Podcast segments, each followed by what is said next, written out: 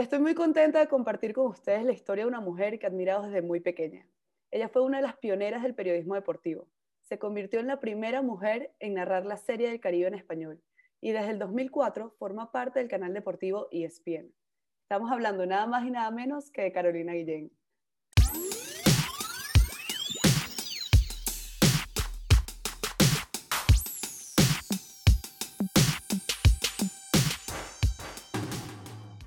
Bienvenida, Caro. Gracias, qué linda presentación, vale. Eh, bueno, lo que te mereces. No, imagínate, además que te he hecho esperar mucho porque sé que me contactaste cuando yo estaba así barrigona, a punto de ser mamá, luego en mi maternidad, de mi permiso para estar con mi bebé, no te podía responder.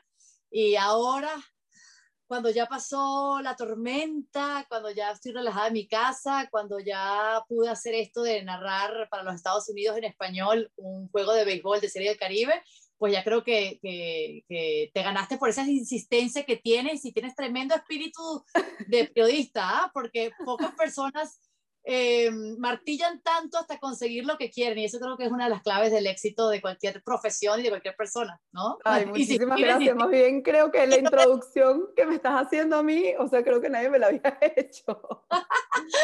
no, no, no, Es que yo tuve la oportunidad, bueno, es que en verdad estamos hablando por una amiga en común, por Vanessa.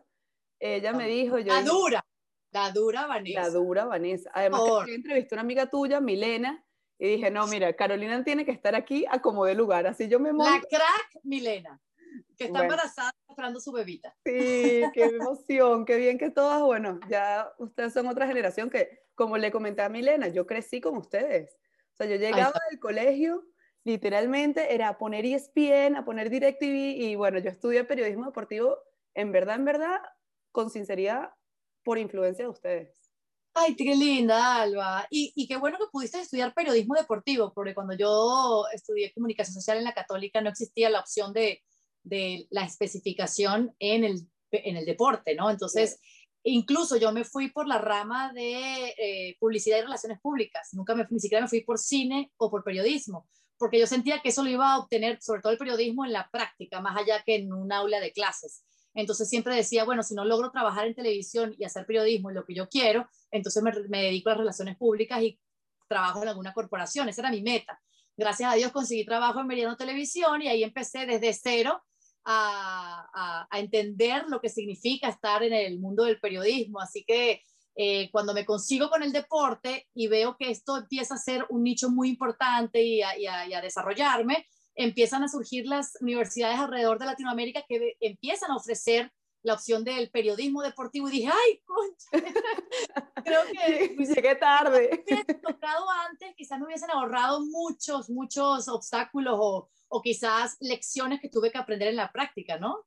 Bueno, pero tu camino sin duda es algo que no tiene ningún tipo de, de explicación en el sentido de la admiración, porque claro, he escuchado, bueno, tengo la meta de hacerte preguntas distintas a todas las que te han hecho. Wow. Entonces espero que una de las preguntas que siempre me han hecho no me la llegues a preguntar y al final de esta conversación te diré si aprobaste o no la pregunta. Ay, mira, me una, pregunta, okay. una pregunta muy especial que nunca me libro de que me la hagan. Y ya tengo mucho tiempo diciendo la misma respuesta, pero te lo dejo para el final. Está bien, me parece muy bien. Pero espero y aspiro no tenerla para no okay. Pero esto como es un podcast de tienen historia, que cuento historias, bueno, mejor dicho, las, las entrevistadas me cuentan su historia. Yo quiero saber, resumidamente, por supuesto, cómo es tu historia con el deporte. Sé que, te lo, sé que fue por pura casualidad, tú lo que querías era desde un principio trabajar para la televisión, pero eres deportista de toda la vida, vienes de tu familia, ¿cómo es más o menos tu historia?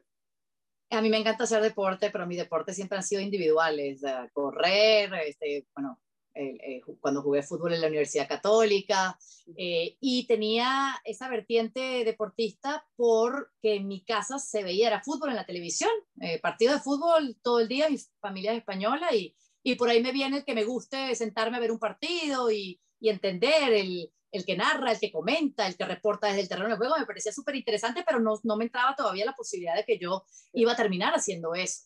Eh, surge porque siempre quise trabajar en noticias en televisión y me rebotaron de todos los castings que te puedas imaginar. Hice en RTV, en Venevisión, en el viejo Televen, en todos. Y nunca tuve suerte. Entonces, eh, un día estaba hablando con mi, con mi hoy esposo, ayer novio, de la frustración que tenía, que decía, me voy a terminar trabajando en una empresa que sé que voy a tener una buena carrera, pero no es lo que yo considero mi sueño profesional. Y me dijo, pero ¿por qué no mandas tus papeles a Meridiano Televisión si tú eres tan deportista, si te gusta tanto el deporte? Y yo, bueno, pero precisamente porque eso es deporte. Eh, y yo no me siento en la capacidad ni, ni, ni, tengo el, conocimiento para poder hablar de deporte. Y dice, bueno, pero por algún lado se empieza. Y envié mis papeles a Meridiano Televisión. Eso fue un viernes. El lunes me llamó Armandito de Armas Tercero a preguntarme si quería hacer un casting. Fui al día siguiente y la semana posterior ya estaba contratada para ser reportera del, de la temporada de béisbol venezolano. Y ahí empezó todo, desde cero, metiéndome un cuchillo en un deporte que no era el mío. O sea, ¿Cuántos años tenías, Caro, en ese momento? ¿Cuántos años tenía? Uf, Ay, me, lo, me, lo, has puesto difícil, que tendría 20, 21. Sí, 20, 21 pues. años, o así. O sea, ¿ya te estás graduando en la universidad o ya te habías graduado? Sí, no, eh, es que yo todo se dio en mis últimos años de, de, de carrera, que yo trabajaba en La Removida, en Puma TV. Bueno, yo empecé a trabajar en Sin Flash, luego en La Removida. Y cuando me sale Meridiano Televisión, yo no quise dejar Puma TV porque eh, me significaba eh, una opción importante económicamente e hice prácticamente gratis lo del deporte. Entonces llegó un punto en que me tenía que decidir o una cosa, o la música y farándula, o el deporte. Y me, me preferí pues irme por, por, por, lo que en verdad sentía que me movía, ¿no? Y era, era, el deporte y apostar todo. Tú tienes ese, esa vena periodista de, de, de, buscar lo que quieres. Sí, pisotear, pisotear terrenos de juego, todos los estadios de béisbol en la, el antiguo Venezuela, donde eso era para mí maravilloso, poder ir a todas las ciudades, a Barquisimeto, a Carigua, Maracay, a Maracaibo, o sea, de verdad que me la pasé muy bien, no me imagino cómo sería mi vida hoy si tuviese que empezar de cero hoy, como están las situaciones y las limitaciones en la pelota venezolana. Me da mucha lástima que eso sea así, porque es como que no van a poder tener las mismas facilidades los que hoy quieran hacerlo, ¿no? Y no todo el mundo se puede ir de Venezuela. Ahí se tienen que quedar los buenos, ¿no? Y aspirar a que cada vez esto va a funcionar y en algún momento se va a volver a, a, vivir la pelota venezolana u otros deportes como, como, como debería, ¿no? Como ligas profesionales bien solventes, con asistencia del público, de la fanaticada, y por supuesto con apoyo de los patrocinantes. Claro, así mismo. Y claro, tú comenzaste con el béisbol porque digamos que esa fue la oportunidad que se te dio. Evidentemente el béisbol es el deporte de Venezuela, pero si hubieses podido escoger un deporte que, con el que hubieses comenzado tu carrera profesional, ¿cuál sería? Hubiese sido el fútbol, porque era el que yo manejaba, o sea, entendía completamente las reglas, eh, entendía además eh, la actualidad del momento del deporte, y, y, si no hubiese sido el fútbol, el tenis. De hecho, como en televisión me tocó cubrir. Sé que eres fanática. Sí, me tocó cubrir una Copa Davis, eh, Chile-Venezuela, allí en, el, en las canchas del Santa Rosa de Lima, en Caracas. Y me encantó porque realmente este, sentía que estaba al fin haciendo un deporte en cual me sentía completamente que pertenecía, ¿no? Claro. ¿Y practicas tenis? ¿Juegas? Hoy en día juego tenis, pero sigo siendo una novata que ni te cuento. ¿ah? Bueno, cuando vengas a Madrid tienes partido seguro. Gracias. Tengo 11 meses parada, así que no te puedo decir que juego el tenis todavía. Seguro que sí. Eso es como la bicicleta, eso no se olvida. Más vale. y has sido entraste en ESPN, bueno, contando un poco que empezaste con Meridiano, después saltaste a ESPN, llevas tantos años trabajando delante cámara, tantos años maquillándote, bueno, todo lo que requiere, ¿no? Ser presentadora y conductora de, programas como lo eres tú. ¿Cómo, ¿Cómo ha sido mantenerte durante tanto tiempo? Porque yo tengo la filosofía que no es difícil los comienzos, sino es difícil mantenerte. ¿Cómo, cómo traduces tú ese, ese camino tuyo por tu casa, que es ESPN? Y sobre todo que esta profesión que escogemos, tú y yo, y cualquiera que nos está escuchando es una profesión muy ingrata para la mujer. Siempre nos van a medir no porque seamos periodistas, sino porque somos mujeres. Y siempre vamos a tener el ojo del rival encima. Y porque uno siempre cree que la mujer entra porque tiene buen porte, sobre todo en televisión, que no es la meta, ojo. Una persona que quiera ser periodista deportiva puede trabajar en infinidad de opciones. Puede trabajar en editoriales, en salas de prensa, en el departamento de PR de cualquier equipo, de cualquier liga, de cualquier deporte. Y hoy en día con el, streaming, tantas plataformas sociales, hay infinidad de opciones para realmente desarrollar esta profesión. Por eso digo, no es la meca la televisión, porque trabajar en deporte en televisión es muy ingrato para las mujeres. Porque ¿qué pasa cuando a una mujer se le acaba la juventud? Cuando a una mujer se le acaba ese porte, ese colágeno, ¿verdad? Eh, solo se va a mantener allí si está preparada, si tiene experiencia, si fue lo suficientemente profesional para construir una carrera. Y yo creo que ahora mismo yo estoy en esa época, en esa etapa. Estoy en la etapa de demostrar que en la adultez de una mujer sigue habiendo frescura, sigue habiendo belleza y sobre todo preparación y profesionalismo. Entonces yo estoy empeñada en demostrar que todavía tengo 10, 15 años de carrera. ¿Y cómo lo voy a hacer? Reinventándome. Y precisamente eso es lo que estoy haciendo, reinventándome. Pero lo estoy haciendo gracias a que me ofrecieron la oportunidad. No sé si porque me tocaba o porque al fin se convencieron, pero yo llevo mucho tiempo esperando hacer otra cosa distinta a presentar noticias, a servir de animadora o de la que lleva el tráfico en una discusión o en un debate. Está bien ser buena haciendo eso, pero ¿qué hay después? ¿Qué más? Tú no puedes estar toda la vida haciendo lo mismo. Es cuando surge esta oportunidad en plena pandemia, cambia la forma de negocio en, el mundo de la televisión, ahora estamos trabajando, eh, comunicando, transmitiendo de nuestras casas a través de la tecnología. La tecnología hoy en día es la responsable de que todos lo que podamos seguimos haciendo nuestro oficio. Entonces, el poder estar en nuestras casas abre el espectro de oportunidades y para mí jugó a mi favor porque me piden hacer eh, juegos de grandes ligas a través de la aplicación de ESPN App, porque compramos una cantidad de derechos a través de ESPN App en streaming y porque necesitaban gente y me ofrecen la oportunidad. Fue una especie de prueba. Hice solo 10 juegos, fui mamá, tuve que parar, me perdí postemporada 2020, Serie Mundial y decía, bueno, seguramente para la 2021 me van a llamar otra vez para ESPN App, porque sé que tenemos los derechos por muchos años. Y para mi sorpresa, llega el mes de enero y me ofrecen hacer juegos de Serie del Caribe porque les gustó mi participación en, en la temporada regular de Grandes Ligas, pero para televisión. Y ahí, fui, ahí fue cuando, bueno, estallé éxtasis, pero también en nervios, o sea, una mezcla de éxtasis, de nervios, porque yo soy una rookie en esto, porque soy una novata y porque estoy pisando un terreno que le pertenece a hombres que tienen toda la vida haciéndolo y que son de lo mejor, lo más top porque te puedo decir que en ESPN están los más top de los tops. Ernesto Jerez, para mí el mejor narrador de béisbol que tiene Latinoamérica. Está Luis Alfredo Álvarez, el hombre más carismático de todos. Eh, está Richard Méndez, que hoy está de cumpleaños. Mi Ay, feliz cumpleaños. Compatriota. Todavía no le he escrito en WhatsApp porque he estado teniendo un día de locos, pero ya le voy a escribir. Eh, está Enrique Rojas, que para mí es uno de los mejores reporteros que hay, parte de la Asociación de Cronistas de América, además que fue mi, mi compañero en esta primera transmisión de, de, béisbol, yo como narradora, como play-by-play y él como comentarista.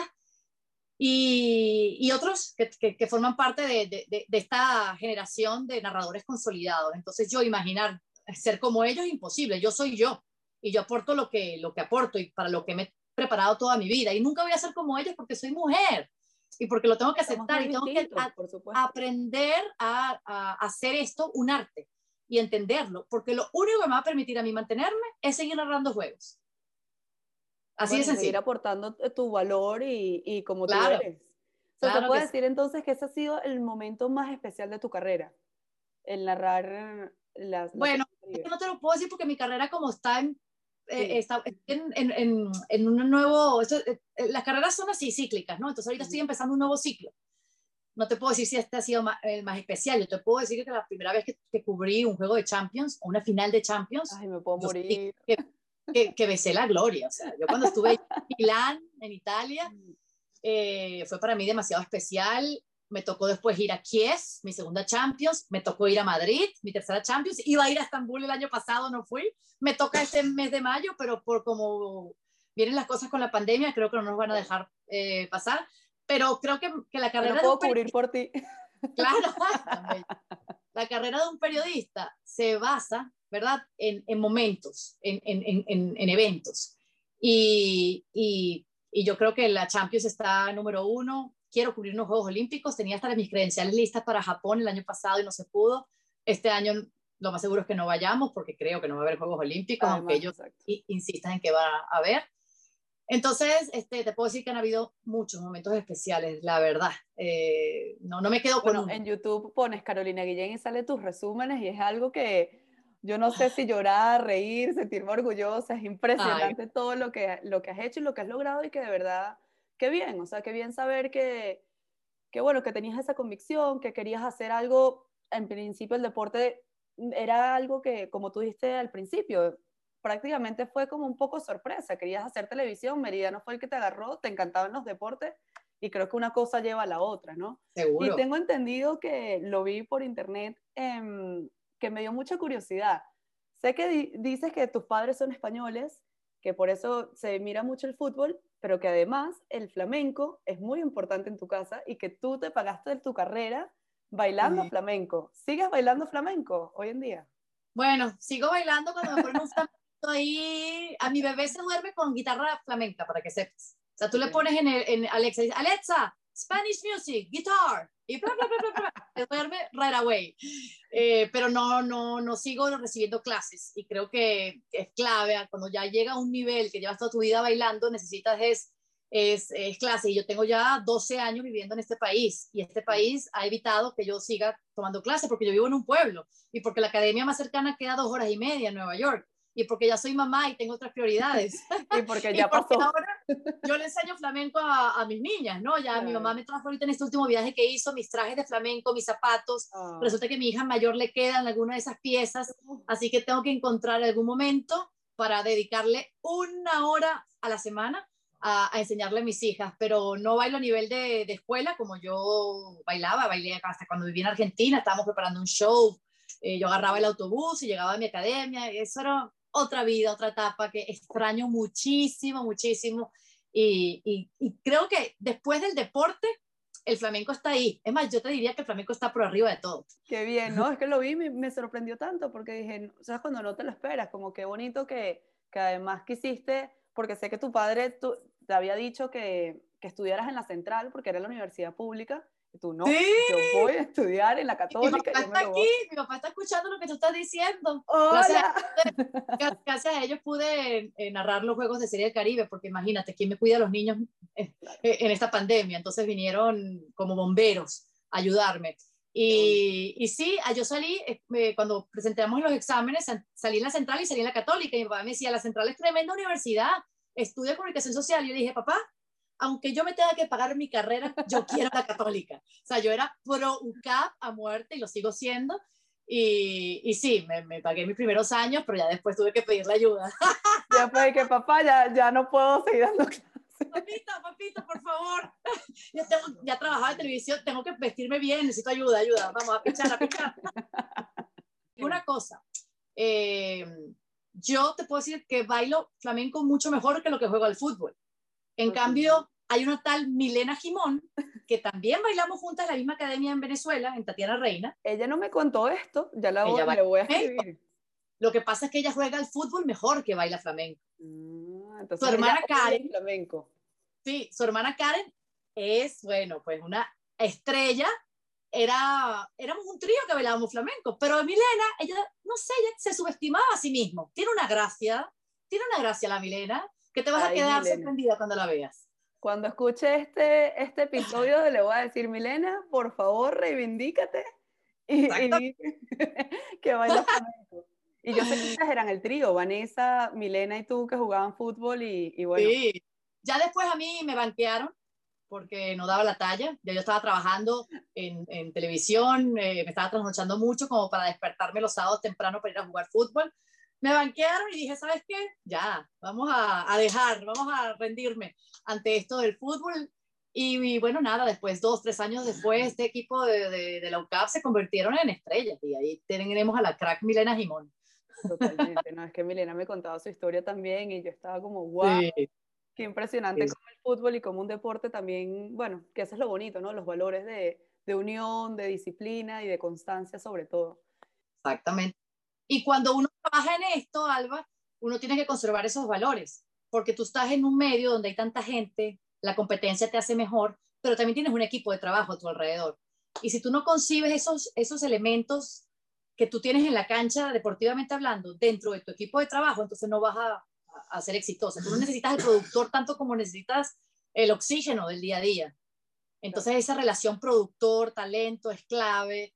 También el poder tener buena, buena relación con, con, los otros productores que están preparando parte de, del show. Es, es, es, mira, es el flujo de información constante y, y, es una de las cosas que a mí más me apasiona de este negocio. En todos los elementos que hay alrededor de, de una producción o de un trabajo que, que sale al aire intacto o que debería salir impecable y que uno lo que tiene que hacer es lo menos difícil, es poner la voz ponerle conocimiento. Ahora yo estoy en una faceta eh, de, de, de, escribir jugadas y tengo que pasarme el switch, porque yo como buena periodista siempre quiero saberlo todo. Y si yo voy a narrar un juego de Venezuela, Puerto Rico, en Serie del Caribe, que fue lo que me pasó estas semanas de febrero, el estrés que a mí me generaba narrar Serie del Caribe era porque Serie del Caribe tú no tienes la información que tienes cuando narras grandes ligas, porque hay muy pocos equipos que tienen un buen, un buen equipo de PR que te dan el boletín diario de información. Pero el, el, el, rol de un narrador no es saberlo todo. El rol de narrador es poder tener la capacidad de describir una jugada. Tu comentarista es el que te trae la actualidad del pelotero en cuestión y te analiza lo que pasó en la cancha o en el terreno de juego. Entonces, ese era, eh, ese es eh, el mayor, la mayor dificultad que tiene una persona que de la nada empieza a narrar, el entender que ese es tu rol. Es decir, ¿sabes qué? Comentarista, tú te encargas de todo lo demás. Yo voy a describir, a narrar lo que estoy viendo, como que si el que está viendo el juego fuese ciego y hay que decirle todo y contarse. Entonces tiene su ciencia, esto no es nada no fácil. Es fácil, la gente lo piensa como, claro, como lo escuchas y en verdad solo llegas a la superficialidad, pero cuando claro. dices te das cuenta como los nombres, la agilidad mental que tienes que tener. Son claro, es un camino que uno empieza a recorrer. Eh, estoy segura que la Carolina que suene y se escuche en tres años, cinco años va a ser muy distinta a la Carolina que narró juegos de béisbol para la Serie del Caribe. Estoy segura de que pronto le voy a mirar a la cara a mis hijos y les voy a decir, vamos a salir de este encierro pronto y el mundo no va a ser igual. Y no lo digo solo por la pandemia, sino también se lo digo porque son hijas, mis niñas mayores, son mujeres que quiero que tengan más oportunidades de las que yo tuve. Yo hace 20 años decidí incursionar en, un, en una carrera donde no había mujeres, había muy pocas, pero también era un, un nicho con muchas oportunidades y me aproveché. Y ahora eh, recibo esta oportunidad porque estamos viviendo la era de la inclusión y la diversidad. Y eso es una nueva oportunidad para mí. Me está pasando el tren y me tengo que montar, porque no me pueden decir que no me puedo subir. Me lo están poniendo allí porque se merece el momento, ¿verdad? Y la oportunidad eh, que surjan las cosas, como muchas otras mujeres. Mira, hay coaches en equipos de grandes ligas, hay gerentes generales en los más altos puestos a nivel corporativo. O sea, ya, yo, es cierto que esto del machismo no tiene género, que hay tantos hombres machistas como mujeres machistas. ¿Qué, se hace, qué hace falta? Más hombres que, que sirvan de inspiración y que den oportunidad y que no bloqueen, como los que yo he tenido, porque a mí me han arropado hombres maravillosos y me han impulsado y me, me han enseñado a ser mejores y también menos mujeres machistas, productoras que están allí, que le den más pie a las mujeres, que lleguen no solo por ser lindas, sino porque están preparadas y que se mantengan por todo lo demás que puedan dar a una, a una transmisión, ¿verdad? Entonces creo que faltan 20, 25 años, en verdad, 20, 25 años para que hayan tantas mujeres como hombres en una cabina de transmisión, pero por lo menos estamos dando los pasos correctos. Ahora una, una mujer eh, va a narrar por primera vez partidos de fútbol de Premier League en Inglaterra. Eso es un hito histórico, tan, tan histórico como lo que sucedió en ESPN, en la Serie del Caribe, y es algo que hay que aplaudir. Porque le aplaudimos. Hasta que esto deje de ser noticia. Vamos a ver hacia Milena Jimón se le, le, dan su chance allí en DirecTV de narrar también, comentario. ¡Vamos, Milena! aquí la narra. Bueno, preguntas rápidas, pues, preguntas rápidas. Preguntas rápidas porque yo sé, mira, yo, yo estoy aquí nerviosa, Caro, porque yo sé que tú tienes el tiempo contado y yo dije, no, yo no, no, no te quiero interrumpir tu, tu apretada agenda. Como... Tranquila, tranquila. Son, bueno, son apretados por, por la pandemia, porque uno claro. está en casa cerrado y bueno, eh, son días duros, adversidad, el COVID por aquí, el COVID por y allá. Eres, y tú eres mamá, yo no me quiero imaginar, sí. yo me quejo y soy solo yo, imagínate. No te quejes, no te quejes. Vamos, ahí, aguanta, aguanta. Si yo puedo, tú también. Ahí vamos. Bueno, vamos por estas cinco preguntas rápidas para Caro sí. Guillén. ¿Cuál es tu deporte favorito? Que no Ay, mira, béisbol, tenis, fútbol, no, fútbol, tenis, Dije béisbol, que no sea béisbol. Fútbol. Dije que no sea el béisbol. El, el béisbol no está. Ah, no está. No, puede, no puedes decir el béisbol porque. deporte? No, porque el béisbol siempre es tu deporte favorito, pero otro, un segundo deporte favorito. Pero haz la pregunta completa. ¿Que me gusta ah, practicar o que me gusta trabajar? Porque... Que te gusta practicar, que te gusta... Esto, esto es personal. Bueno, es verdad, la, la formulé mal. Que te gusta practicar, que te gusta hacer. El tenis. El tenis, ok. ¿Qué prefieres, televisión o radio? Televisión. ¿Qué prefieres, deportes al aire libre o un gimnasio? Al aire libre, por favor. Ya no puedo con este. ¿Qué prefieres, playa o montaña? Playa. Uf, no, no, no. Con el frío ya creo que me lo respondí. No, no, no, no, no, no, no. Yo, mira, playa y todo lo que tenga que ver con playa. Piña colada, caipiriña. Mojito. Cholas, traje de baño, no, no, no, mojito, gracias a Dios, mojito, y con bastante azúcar, por favor. Y la última pregunta, ¿cuál es tu cantante favorito? Que esa ya te la, te la soplé antes. Sí, bueno, es que hay tantos. Yo de, eh, me recuerdo mi adolescencia, Franco de Vita, me enamoré con Franco de Vita. Em, me gusta, me gusta mucho Lady Gaga, ¿puedes creer? Muy bien. La película que, que, vi, la de, de, Born, de Star is Born, a Star is Born. como nadie con esa película. Uf. Eh, Ed Sheeran, ¿cómo le dicen ustedes? Ed Sheeran. Ed Sheeran, creo que ese es mi top. Él, él es uno de mis top. Top 3. Bueno, pero Caro, bastante. Sí, te di un poquito, mira, te di techno, te di rock, Perfecto. te di música romántica, de todo. de todo un poco.